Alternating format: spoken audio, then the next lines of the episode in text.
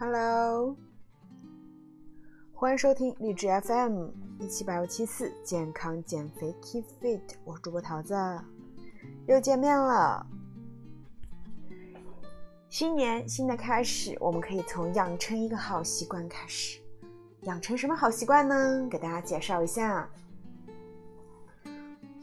我觉得我们可以养成的一个好习惯呢，就是养成。有助于控血糖的两个饮食技巧，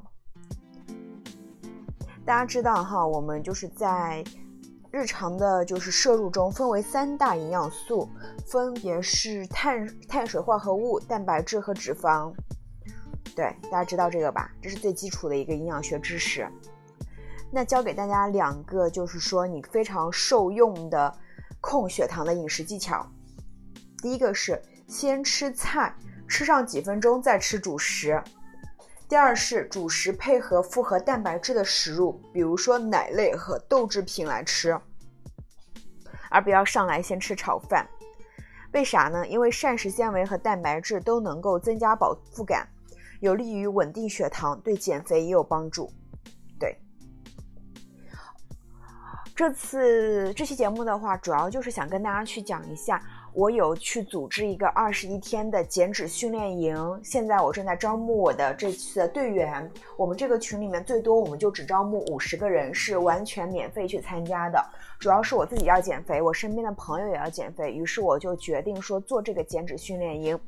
你要入营的一个条件就是：第一，你真心想减肥；第二，就是说你有时间来去做你的一个。呃，减脂餐，或者说是你附近有那种减脂的轻食的外卖可以点。对我们这二十一天内呢，你可以选择运动，也可以选择不运动。但是最根本的呢，就是帮大家去做到一个正念饮食。对，正念饮食，什么叫正念饮食？就是你对待食物用正确的方式，而不再贪恋食物或者让食物控制你。主要就是帮大家做到这个事情，所以呢，这期节目呢，就是为了招募这个二十一天减脂训练营的队员们，完全免费的哦，就是这么多年给大家一个反馈，就给大家的一个回馈这样子。嗯，如果你想要参加的话，你可以呃点到我的资料里面去加到我的个人的一个微信，然后你在呃备注里面添加好友的备注里面写减脂训练营这样子，那我就会把你拉到我的群里面去。这样子，我们就会有一个五十人的减脂群。因为我很知道啊，一个人减肥是个枯燥而且难坚持的事。但是你想一下，五十个人跟你一起减肥的话，是不是就还挺有意思的？对，所以如果你感兴趣的话，你可以去加我微信这样子。OK，那我们继续这期节目讲一些干货。我想讲一讲黄瓜哈，为什么讲黄瓜？因为黄瓜真的是减脂期一个。还不错的食物，OK，我们来具体分析下黄瓜。有很多宝贝问啊，说黄瓜明明是绿色，为啥叫黄瓜不叫绿瓜呢？其实呢，黄瓜原名叫胡瓜，是最早的时候西汉呃从西域引进的，而后呢，十六国时期后赵的建立者石勒是入塞的。呃，一个少数民族的人，他为了提高本民族的地位，忌讳用胡，才把胡瓜改成了黄瓜。而之所以被称为黄瓜呢，是因为这种瓜完全成熟后会由绿变黄。《齐民要术》就曾记载啊，说北魏时黄瓜都要等色黄了才采摘食用，而现代人呢，更喜欢在碧绿青翠时吃嫩黄瓜，也就是绿色的黄瓜。其实它呃从形态来讲的话，它并不是说完全成熟的黄瓜。好，那讲一讲黄瓜的营养价值，它富含多种营养素，它具体含有哪些呢？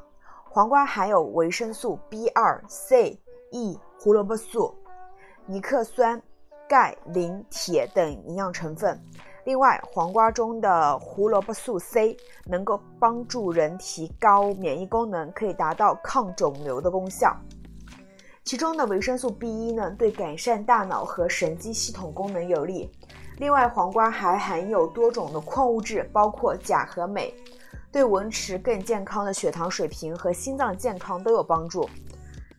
维生素，呃，黄瓜的话，虽然说它的卡路里不多哈，而且它水分很多，但其实它有含有多种营养素，含是一个比较好的蔬菜。同时呢，它还可以帮助减重。为啥？因为黄瓜含水量高，热量低。每一百克黄瓜呢，热量仅为十三大卡，仅为一般蔬菜的一半左右。黄瓜含有丰富的纤维素，食用后呢，可有效增加饱腹感。另外，黄瓜中的丙醇二酸能够抑制糖类在体内转化为脂肪，有助于减重瘦身，并且黄瓜它的食用还非常方便。任何有空的时候就可以啃上一根黄瓜，清脆爽口，回味无穷。当然，榨汁啊、拌沙拉、拍黄瓜、酱黄瓜，或者搭上其他配菜熟食，都是很不错的选择了。那到底黄瓜属于蔬菜还是水果呢？其实跟番茄类似啊，主要看植物学还是烹饪上的区分。从植物学的角度来看，水果一般是由子房。发育而来的子房里的种子会长成新植物，而蔬菜泛指一株植物的不同部分。而烹饪的角度来说呢，蔬菜是指植物通常被作为主食而使用的部分，水果是指植肉植物多肉的部分，通常作为甜品或单独食用。所以呢，从植物学上来说，黄瓜属于水果；而从烹饪的角度来说，则属于蔬菜。无论是水果还是蔬菜，它都是不错的。那还有人问一些很奇怪的问题，我给大家整理了一下哈。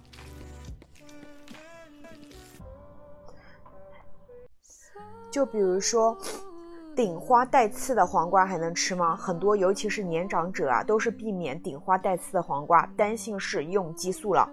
其实呢，黄瓜的花基本上是雌雄同株，偶尔出现两性花。黄瓜果实是可以不经授粉而结果。结出顶花带刺的黄瓜，对，所以呢，顶花带刺的黄瓜部分是由自然单性结石产生，而有一部分是使用农药的，其实都不影响正常使用。还有人问说，黄瓜是不是一定要买直的？弯黄瓜是不是不能吃？总的来说呢，不管是直瓜还是弯瓜啊，能吃的都是好瓜。一般如果温。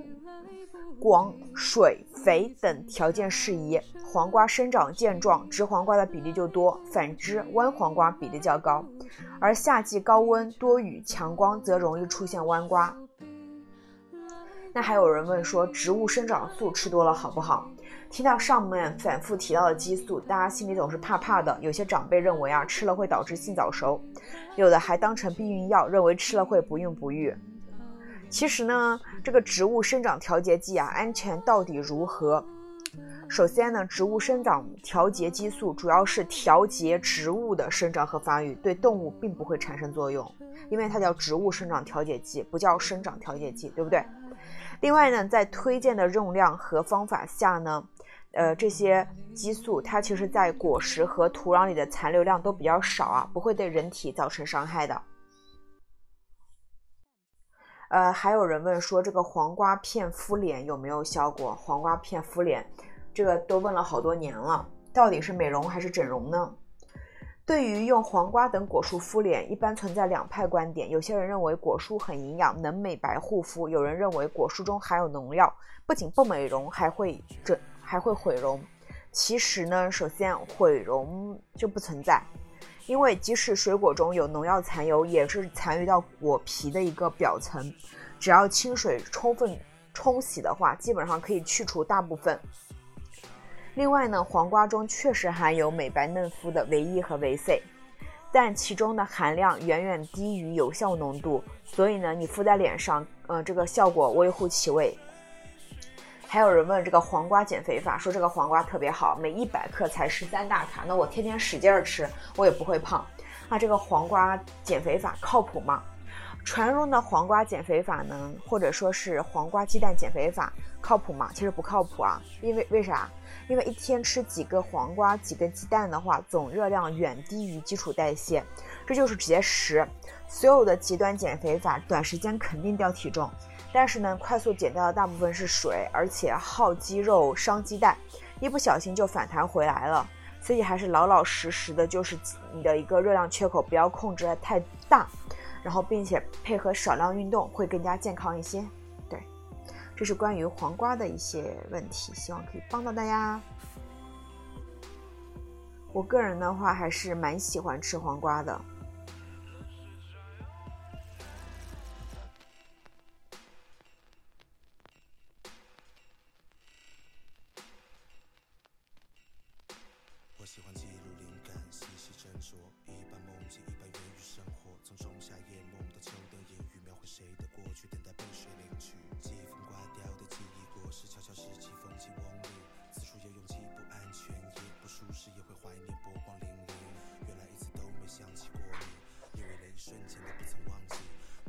好好的，我们接下来讲一讲一个在在减脂或者在健康饮食中我们会用到的，但是呢，也有很多人说它不好的是啥呀？说起糖，现代人呢对它是又爱又恨，爱它呢到抓肝挠肺、上瘾上头，恨它呢就害人发胖生病。其中呢有一种让人上瘾无处不在的糖，它不仅存在于水果和蜂蜜中。奶茶、面包、甜点、汽水都少不了它的存在，甚至被学者誉为和酒精一样对肝脏造成的伤害的东西。它是啥？叫果糖。你们知道果糖吗？果糖是不是听起来像水果的中的糖？水果是也是可怕的健康杀手吗？跟果糖一样吗？今天想带大家去了解一下。第一个问题：果糖是如何沦为与酒精齐名的健康杀手的？果糖是啥？从哪儿来？果糖呢，分为天然果糖和人工果糖。天然果糖呢，主要存在于水果和蜂蜜中，是甜度最高的天然糖，甜度呢大概是蔗糖的一点七三倍。每一百克的香蕉、葡萄、无花果的果糖含量啊，一百克分别为四点九克、八点一克和二十二点九克。每一百克蜂蜜中果糖含量约为三十克。而人工果糖的话，则是人工合成的果糖。据统计啊，过去两个世纪里，人们对果糖的摄入量增加了一百倍，主要是以果葡糖浆的形式存在。它应用哪里呀？它应用在哪里？给大家讲一讲：烘焙食品、糕点、发酵乳、冰激凌、浓缩果汁、醋酸饮料、家庭调味用糖、酱油、果汁、果冻、碳酸饮料中。果葡糖浆呢，也被称为高果糖玉米糖浆，其甜度与果糖比例成正比，果糖含量越高，糖浆越甜，最高呢可以达到百分之九十。那果葡糖浆呢，是市售的果汁、汽水、奶茶、糕点、糖果、调味乳中经常使用的甜味剂。那为啥这个果糖会变成甜蜜的负担啊？因为果糖与葡萄糖的分子相似，但在体内的代谢途径是不一样的。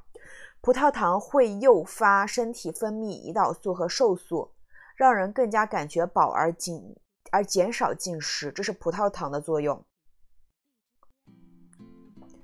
葡萄糖会诱发身体分泌胰岛素和瘦素，让人更加感觉饱而减少进食。也就是说，吃饱了它就不会再进食了。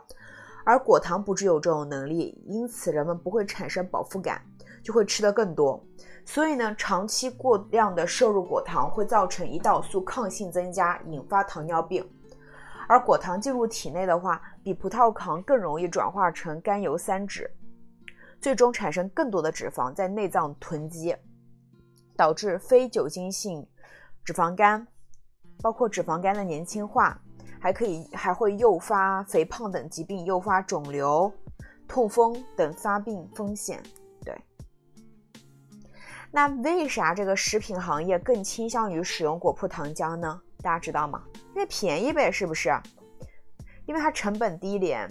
首先啊，果葡糖浆一个很大的优点就是任何淀粉均可作为原料，不受地区和季节条件限制，工厂可以全年生产，原料资源丰富，价格便宜，并且它溶解度高，越凉越甜。因为具有高溶解度和冷甜的特性，果葡糖浆在饮料领域的应用占百分之七十五左右。果糖的甜度与温度有很大关系，百呃四十度以下温度越低，果糖的甜度越高。大家想一下啊，你夏天去买一瓶饮料，你就说随便举个什么红茶、绿茶，我说的是加了糖的那种红茶、绿茶，一瓶也要三块钱吧？但其实它是啥？它就是一瓶水，一瓶水里面加了点儿，加了点儿，呃，香精，加了点糖，是不是？那它的成本是不是很低？但是它的那个味道又会让你欲罢不能，因为它甜甜的嘛，对不对？而且这个果葡糖浆的饮品啊，香甜不齁甜，为啥？因为这个果糖它具有水果的香甜和清凉感，加白砂糖会齁甜，而果糖果葡糖浆不会产生甜腻，并且呢，这个果葡糖浆还具有吸湿性、保潮性强。果葡糖浆在面包糕点的生产中，因具有较高的吸湿的一个吸湿。吸湿保潮性，可使面包糕点在储存中长时间的保持新鲜和松软，这是蔗糖不能达到的，所以大家会用果葡糖浆，并且呢，它还有什么属性？它高渗透压，抑制微生菌、微生物的生长，所以呢，它会被用作果脯、蜜饯、果酱、水果罐头的生产。那这个背负罪名的果糖其实是生物进化不可或缺营养，你们敢相信？看着动物大快朵颐啃水果的时候，你有没有想过呀？为什么动物们赖以生存的水果，如今的人类却忍着不敢多吃？因为在生物漫画的进化过程中，水资源短缺、食物短缺、氧气不足，自然界的巨大生存压力下。动物们纷纷形成了一种共同的机制，叫啥？叫果糖独特的代谢机制。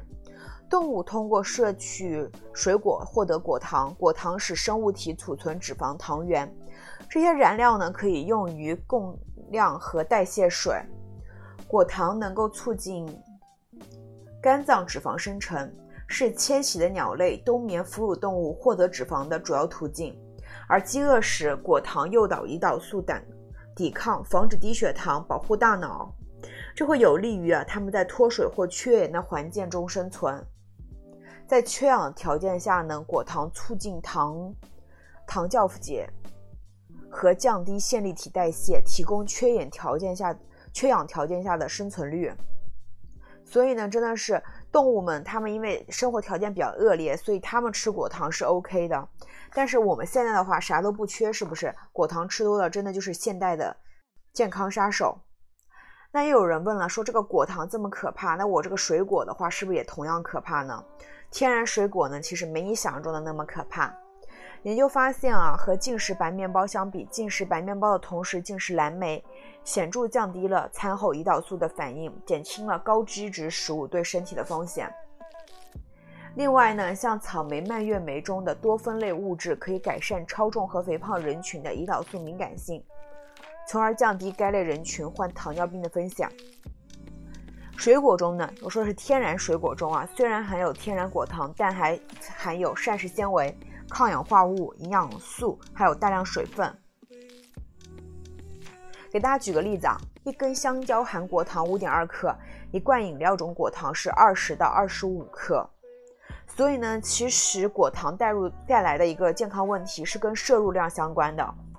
另外，想给大家讲一些不同不一样的东西啊，就是我之前开奶茶店的时候，我一直以为就是奶茶其实没有那么糟糕，但是我开完奶茶店，我就会发现，其实你去喝的饮料，它基本上都会给你一个杯底里面都加入果糖。我们的果糖其实是进货的，那进货它这个果糖一定是就比较低廉的。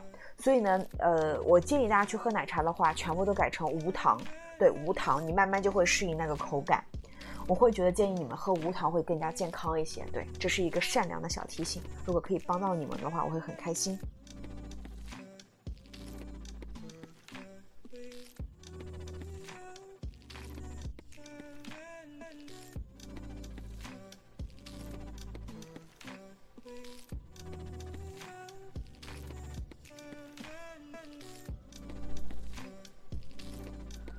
嗯，对，那我们这期节目内容就到这边了。如果想要参加二十一天减脂训练营的宝贝的话，记得加我的微信，备注你想参加减脂营。同时呢，这期节目也给大家讲了讲黄瓜的好处，以及果糖不要多吃，果糖不要多吃。希望大家都可以健康的变瘦。我们下期节目再见，拜拜。